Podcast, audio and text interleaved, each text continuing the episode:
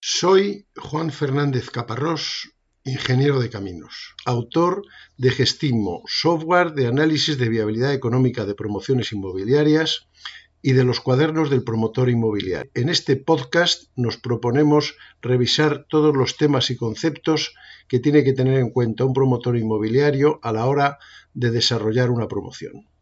Comenzamos. Nosotros lo que tenemos que hacer que cuando hagamos nuestro contrato no haya cláusulas abusivas. Debemos tener un modelo de contrato que particularicemos para ciertos casos, pero que sea siempre el mismo y que lo vayamos refinando con el tiempo. A lo mejor el primer contrato de venta eh, se nos ha pasado una cosa. Bueno, pues cuando nos demos cuenta lo modificamos y en la segunda pues ya no, no nos va a ocurrir. Iremos obteniendo un contrato sólido y eso pasará para todos los contratos. O sea, si, si al comprar un solar eh, veo que me ha faltado algo, que ha habido una parte en la que tuvimos una discusión, yo qué sé, pues cuando compre el segundo solar eh, cerraré esa, esa trampilla. Así que no se trata de empezar desde cero desde el primer momento, sino ir refinando por nuestros contratos. Y si es la primera vez y conocemos a alguien que haya hecho algún contrato que haya funcionado bien, bueno, pues nos inspiraremos en él no pasa nada, ¿no? Bueno, hay otro decreto más, que es este, el 515-1969, que habla de la información que hay que suministrar en la compraventa. Este es otro, un primer eh, objetivo de la ley es que no abusemos del comprador, cláusulas abusivas, y otra, que el comprador sepa lo que está comprando. Entonces, ese decreto eh, nos dice lo que tenemos que, suministrar en la compraventa. Entonces, y que son exigibles, o sea, que no es que se trate de que a mí me apetezca o no, es que tengo que decirse. Tengo que darle datos de construcción de la vivienda. De ahí que es muy, por eso es conveniente hacer eh, la escritura de obra nueva en construcción, porque ya lo único que hay que hacer es, me refiero a esa escritura. No tengo que empezar a darle más explicaciones. Mire usted que estamos haciendo una, una vivienda. ¿Dónde está la vivienda y su piso? ¿Dónde está el tercero derecho? Em, ¿cómo, lo va a comprar y cómo lo va a pagar? ¿Eh? Eh, en las preventas ya digo que se puede ser un poquito, no queda más remedio porque no tenemos definido absolutamente todo esto y la preventa expresa un deseo. El comprador desea comprar una vivienda en función de la información que podamos tener, que algo tendremos porque tendremos el proyecto básico asumiendo que esto podrá ser modificado en la obtención de la licencia y en la división horizontal y que en ese momento será cuando el comprador diga si sí o si no. Y si es que sí, pues ya haremos el contrato de arras y si es que no se devolverá su dinero sin más explicaciones. En fin, pero ya cuando hagamos un contrato de verdad que es el de arras, pues tenemos que decir cómo lo va a pagar, cuánto cuesta y por eso en ese momento, que a lo mejor es eh, al mes siguiente de habernos dado, de haber empezado la obra, fijamos el plazo y fijamos el pago. Y ahí no la estamos jugando ya de verdad. Esta vivienda se va a vender en 250.000 euros. ¡Ay, que vino la inflación, la guerra de Ucrania, Dios mío, la luz, el agua! Pues te fastidio. Porque tú has dicho que se lo vas a vender en 250.000. Y se acabó. También tenemos que darle planos.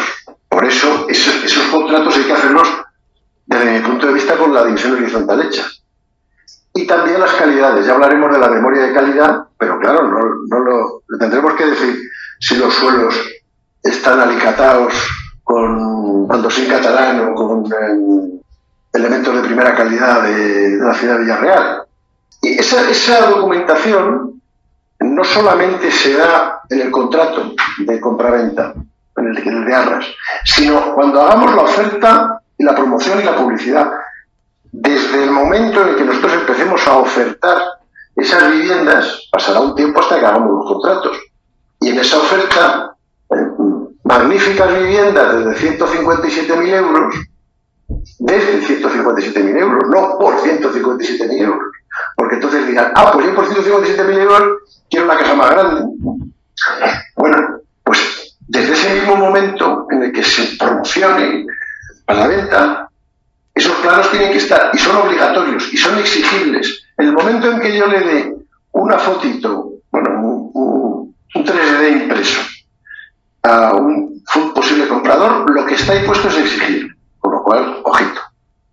Y lo que sea orientativo, por ejemplo, la vivienda, los muebles, pues hay que ponerlo muy claramente.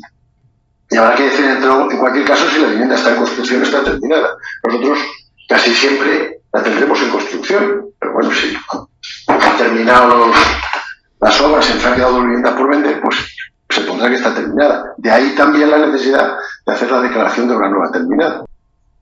Hay cosas que dice la ley que están bien dichas, que son obligatorias y que además nos convienen. Entonces yo pues, voy, a, voy a juntarlo un poco todo.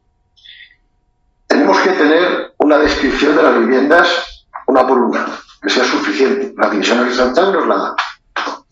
Por eso yo parto de la base que es muy cómodo hacer la venta de arras, o sea, el contrato de arras con la división horizontal. Primero, porque está en, la ficha, en, la nota simple del registro. El comprador comprueba que yo estoy haciendo lo que tengo que hacer, una declaración de obra nueva en construcción y una división horizontal. Y cuando hablemos del tercero derecha, no lo digo yo, lo dice el registro de la propiedad. El registro de la propiedad dice lo que le he dicho yo, pero ya no soy yo, es el registro de la propiedad y está impuesto. Entonces, hombre, nos da un, marchamo de seriedad, que es lo que tenemos que tener. O sea, nosotros tenemos que ser serios. No tenemos que aparentar ser serios, tenemos que ser. Em, el precio cerrado es el momento de jugársela, que tengamos la documentación que nos exigen las leyes autonómicas, que casi todas son diferentes, no son iguales, pero alguna cosilla puede variar. También hay que decir si tenemos una hipoteca o no. Eso además es un argumento de ventas potentísimo. Hipoteca concedida por la Caixa. ¿Y cómo es la hipoteca? Vaya usted a tal sucursal o vaya usted a tal sitio. Yo ahí no entro. No, no, se lo va a decir, eso se lo va a decir la Caixa. Yo no. Eso digamos que son requisitos eh, exigibles a la hora de hacer el, em, la publicidad, los folletos. Pero ¿cuándo arrancamos? ¿Cuándo, ¿Cuándo nos ponemos a vender? Pues también tiene que haber un, un entorno socioeconómico favorable. Quiere decir que veamos una predisposición. Me imagino que todas las promociones que estaban en venta cuando se invadió Ucrania las pararon, las ventas. Vamos, yo las había parado. Y a lo mejor las retomaron en abril cuando pareció que la cosa, bueno, había cambiado un poquito el aspecto. Ya los tanques rusos no llegaban a París. Bueno, pues tenemos que tener también nosotros esa sensibilidad como promotores para decir, vamos a empezar ahora, o vamos a esperarnos, o vamos a parar la obra. Esos que empezaron en febrero, por cierto, ¿eh? o las que estaban en marcha, luego han tenido terribles problemas porque se dispararon los costes de construcción y les ha salido un coste más alto, bastante más alto de que estaba previsto cuando empezaron a vender. Bueno, pues a lo mejor tenían vendidas siete viviendas y les quedaban 15 y a lo mejor pararon las ventas de las 15 hasta ver qué pasaba. Los promotores tenemos que tomar esas decisiones. Cada contrato que firmemos es un compromiso en firme, pero los que no hemos empezado a firmar, pues yo ya lo he comentado otras veces, yo entiendo que debemos de empezar a hacer contratos, hay que hacer reservas mm, desde que pidamos la licencia. Pero firmar contratos de arras desde que tengamos la licencia concedida y para mí, para mi gusto, desde que salgamos de la cota cero, o sea, desde que hayamos descubierto si en cimentaciones nos ha parecido algo horrible. Porque si nos ha parecido algo horrible en la cimentación, si yo pensaba que mi coste era 190.000 y iba a vender a 230.000, pero de repente mi coste se pasa a 200.000, pues a lo mejor asumo o pienso que puedo vender a 240. Si he firmado un contrato a 230, pues ya no hay nada que hacer. Hay que tener también ahí un cierto feeling, ¿no? Luego las comunidades autónomas, hay unas que dicen una cosa y otras no la dicen, pero yo en este caso me voy al máximo compromisor. O sea que, para mí, o sea, yo digo lo de cota cero, mm, es una manera de decir, ¿no? Cuando salgo de la cimentación, cuando empiezo a hacer el agujero y de repente resulta que por ahí aparece, un arroyo o me aparece un bolo de hormigón o, o, unas tierras muy endebles y tengo que cambiar el sistema de cimentación, eso sí que cuesta dinero. De repente me he encontrado con el marrón. Si no he vendido nada todavía, no puedo hacer números. Si ya tengo la promoción vendida, tened en cuenta que todos los, una vez que yo ya firmo los contratos de arras, todo sobrecoste que se genere va contra mis beneficios. Así, y bueno, en fin, eso duele, ¿no? Entonces, porque mis beneficios no son tantos. El 15% de la venta, o el 18, o el 20. Si de repente me, me meten un palo tremendo porque hemos caído en, en algo que no contemplábamos, pues igual mis beneficios bajan un 30%. Con lo cual yo intento, en lo posible, esperar a ver. No es necesario que salgan los pilares y que se vean desde la calle, pero cuando ya esté yo completamente seguro de que no va a aparecer ningún gato encerrado, pues entonces me pongo a firmar contratos de arras. Bueno, las comunidades autónomas piden cosas. Es obvio que las tenemos que tener, pero no está mal que lo digan. La licencia de edificación.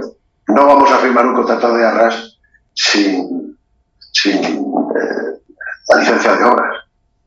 Bueno, habrá algún lanzado, digo que no. La titularidad. Estas son cosas que nos piden las comunidades autónomas. Y pueden venir a hacer una inspección y decir, ¿esto estoy vendiendo? Sí. Enséñeme la titularidad del derecho sobre la finca.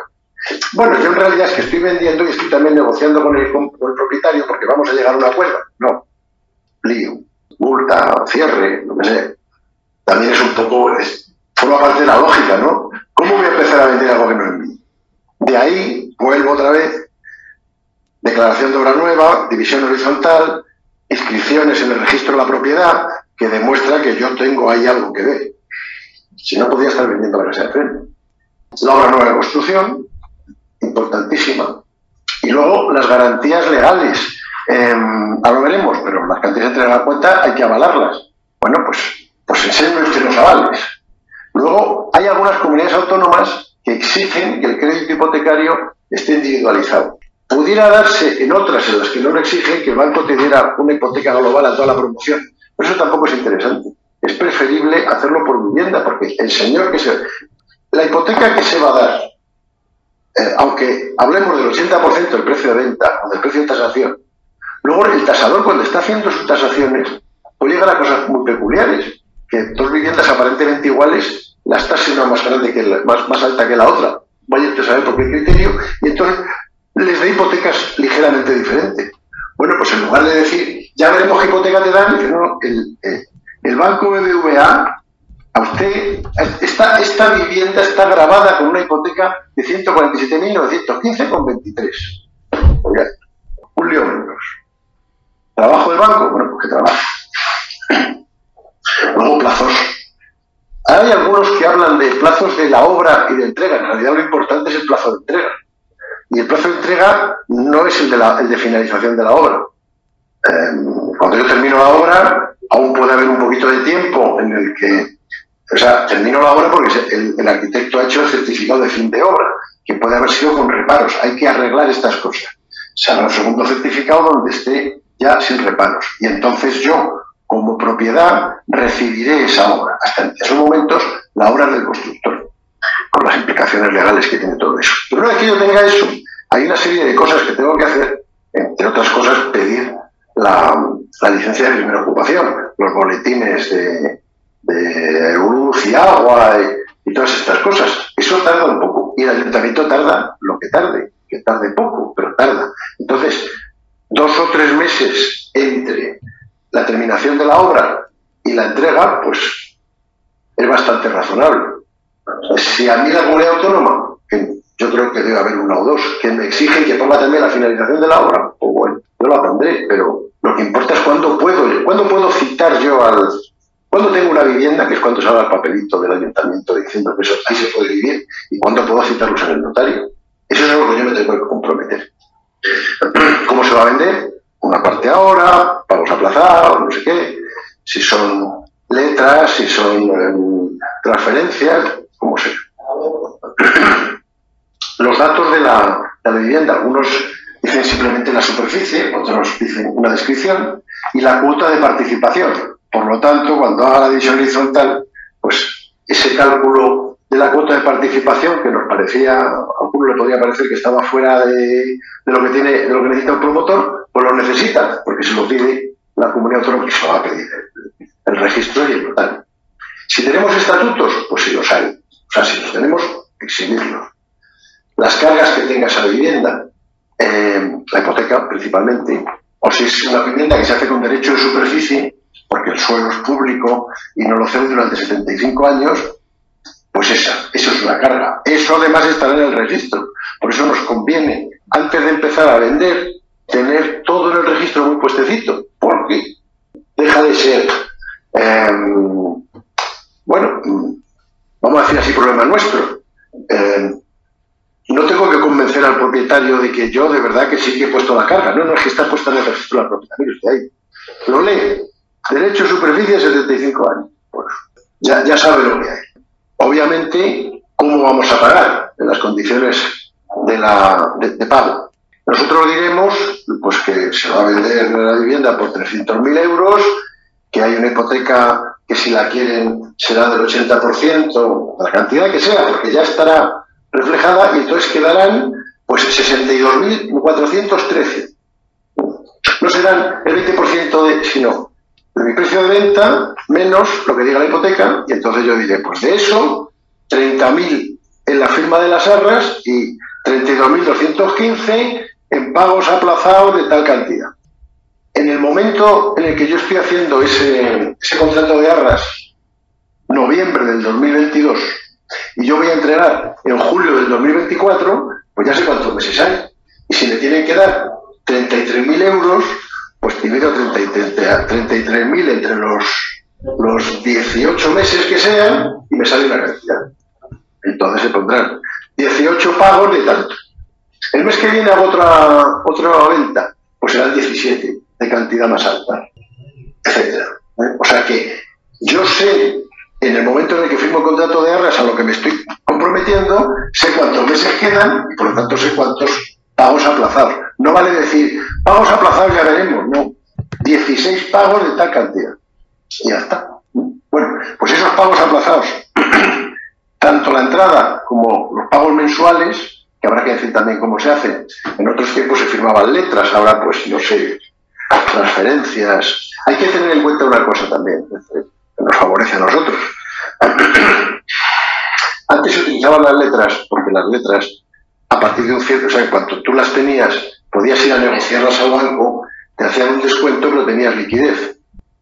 No era otra la razón. Ahora eso, de momento, con los tipos de interés que tenemos, es, eh, no es económicamente rentable, a lo mejor si nos tiramos, cuando el Euribor llega al 7, a lo mejor sí, de momento no, y espero que el Euribor no llegue al 7 nunca, eh, entonces, nos da lo mismo fijar eh, unas letras que el compromiso de transferencias.